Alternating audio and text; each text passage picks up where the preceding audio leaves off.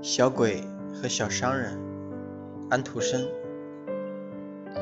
从前有一个学生住在一栋房的顶楼里，一无所有；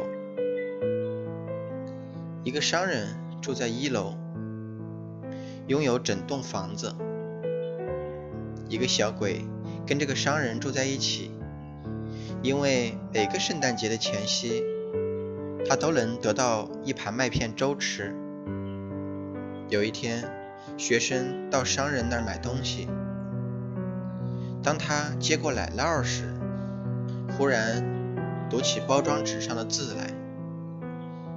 这是从旧书上撕下的一页纸。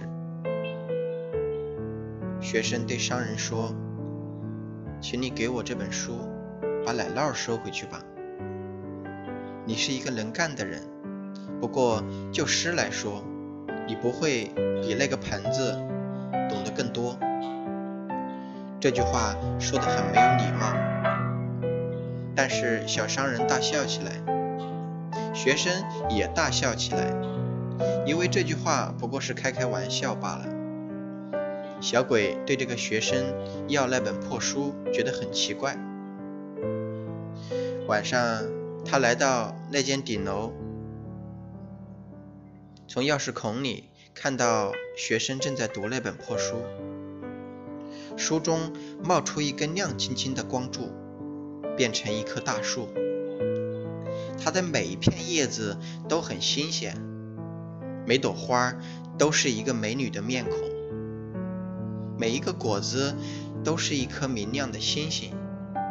小鬼说：“我倒很想跟这个学生住在一起。”接着，他又理智地考虑了一下，叹了一口气：“这学生可没有粥给我吃。”所以，他又回到了小商人家里去了。从此，只要顶楼上有灯光射出来，小鬼就上去。每当从那个小钥匙孔里朝里面望的时候，他心中就涌起一种很幸福的感觉。一天，顶楼起火了，小鬼几步就跑到楼上救出了那本书。现在他知道自己心里向着谁了。不过，等到火熄灭了以后，等到他的头脑冷静下来以后，哎，我得把自己分给两个人。他说。为了那盘粥，我不能舍弃那个商人。这话说的很近人情。我们大家也要到商人那儿去，为了我们的粥。